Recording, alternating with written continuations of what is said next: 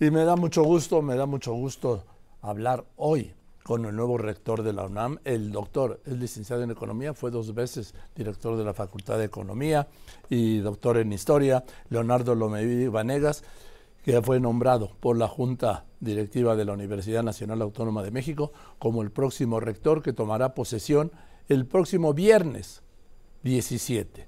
Y pues, doctor, muchas felicidades antes que nada. Muchas gracias.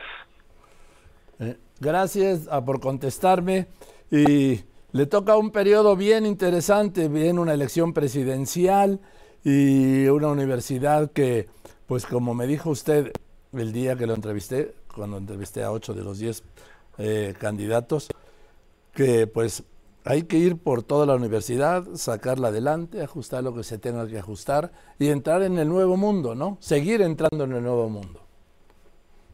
Así es, un mundo muy cambiante, un mundo en el cual hay muchos retos, pero también hay muchas oportunidades que debemos aprovechar y entender que este siglo es el siglo de la sociedad del conocimiento y que por lo tanto las universidades tenemos una gran responsabilidad para, para enfrentar los desafíos y para hacer del conocimiento una palanca de desarrollo de desarrollo para el país.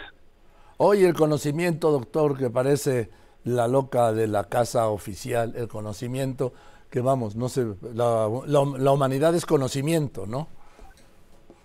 Sí, sí, y, este, y la ciencia y la tecnología evolucionan día con día, pero también las humanidades y las artes son muy importantes en este, en este mundo eh, y la universidad sin duda tiene esa gran fortaleza de cultivar todas las áreas de conocimiento y así debemos de seguir y ponernos a la vanguardia en todas las disciplinas que nosotros impartimos.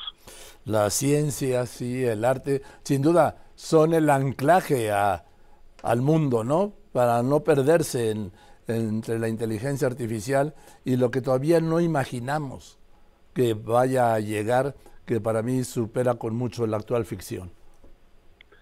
Sí, bueno, este cambios que incluso hace tan solo unos años eh, creíamos que eran que eran este de, ciencia ficción y que ya los estamos viendo, como es precisamente el avance tan vertiginoso de la inteligencia artificial.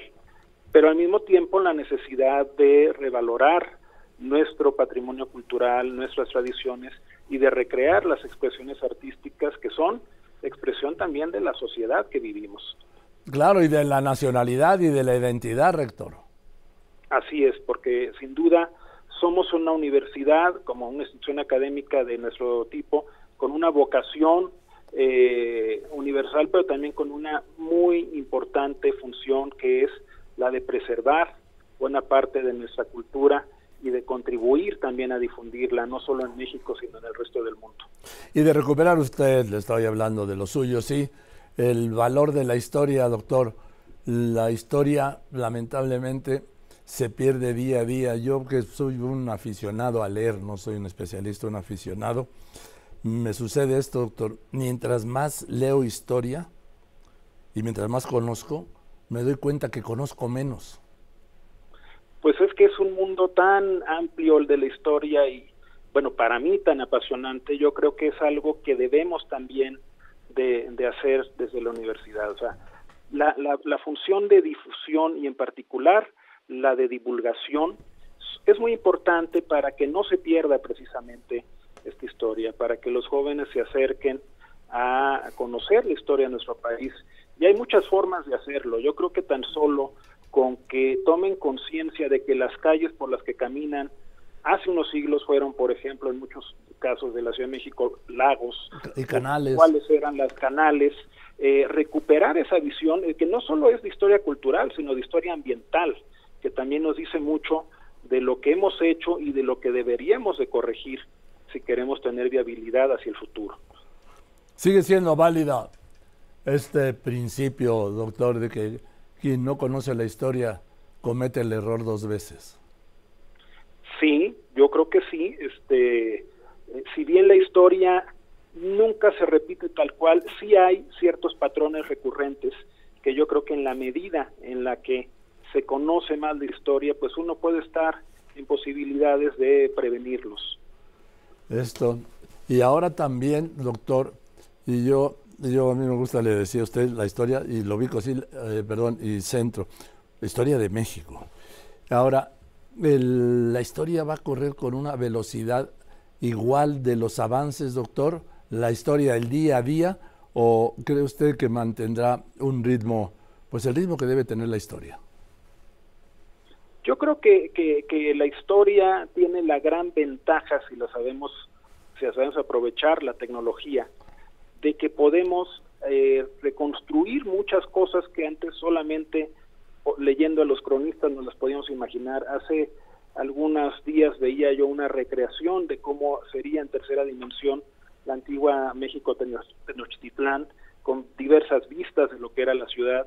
Yo creo que eso es algo que nosotros podemos recuperar para por esa vía interesar a los jóvenes a incursionar más en la historia de su país y a revalorar muchos de los textos clásicos de la historia, por ejemplo Bernal Díaz del Castillo, que eh, las excavaciones arqueológicas han revelado que mucho de lo que él narra, pues sí se sustenta con las evidencias que se han encontrado, por ejemplo, en el Templo Mayor. Eh, esto, esto que me dice de esta aplicación, esto sí ya supera la imaginación, ¿no? Porque lo estamos viendo, digo, casi se puede agarrar, pues. Sí, sí, sí, sí. Eh, doctor, este, ¿cuáles son sus primeras decisiones, serán?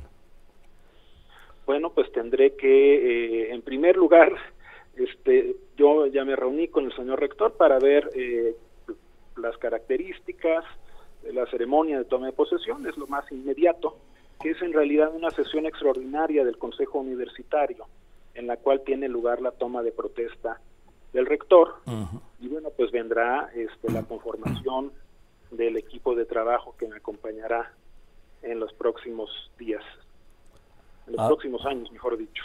Sí, en los próximos cuatro años para empezar. Déjeme hacerle un comentario.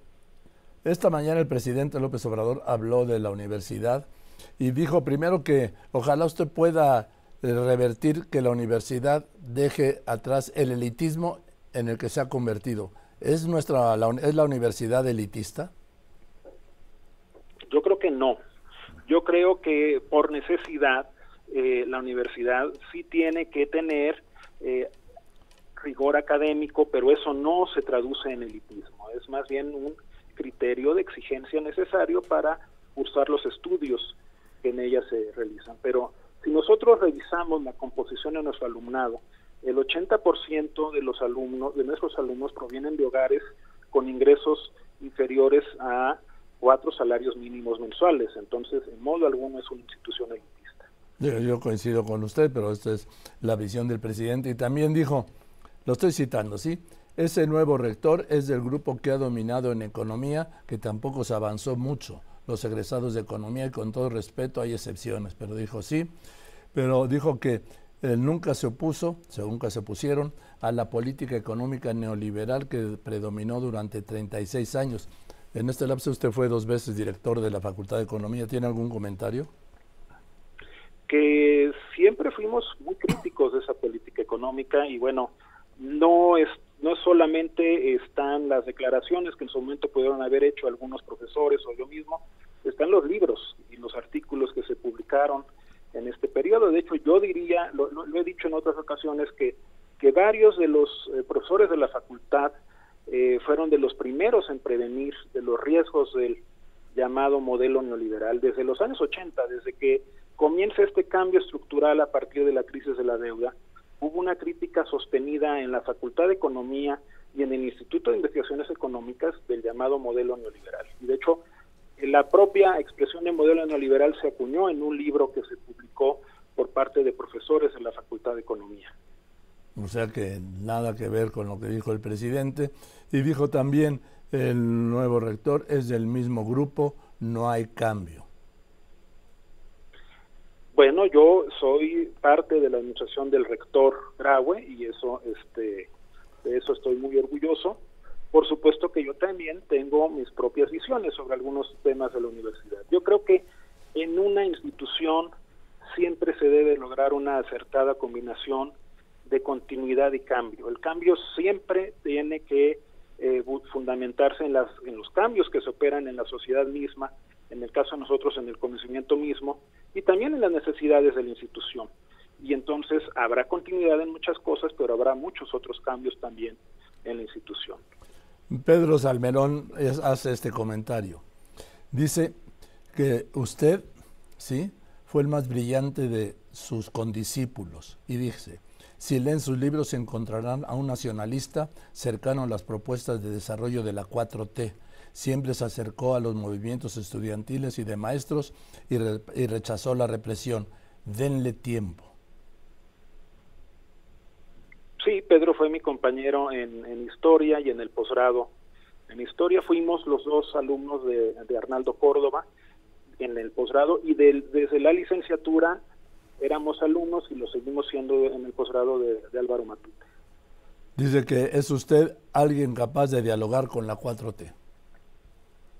Yo siempre he estado abierto al diálogo eh, con todos los sectores y sin duda he tenido eh, también la posibilidad de dialogar y, de hacer cosas interesantes con eh, integrantes del actual gobierno. Tenemos una relación cercana con la Subsecretaría de Educación Superior, por ejemplo, y este, pero también en su momento lo hemos tenido con otras áreas del gobierno. Nosotros estamos en la mejor disposición de colaborar en todo aquello que sea bueno para el país. Me parece muy bien. Eh, doctor, ¿esta noche qué? ¿Nos vemos en CEU? Perdón, mañana. Mañana, ya me ya me estaba espantando, sí, mañana con, mañana por acá nos veremos, ¿no? Contra las Chivas, vamos a ganarles, ¿no? Ya para cerrar con broche de oro esta temporada. Venga, le mando un abrazo y le aprecio mucho el tiempo que le ha destinado a este espacio. Con muchísimo gusto y por acá nos vemos mañana. Venga, doctor, felicidades. Gracias. Gracias, sí. Es el nuevo rector de la Universidad Nacional Autónoma de México.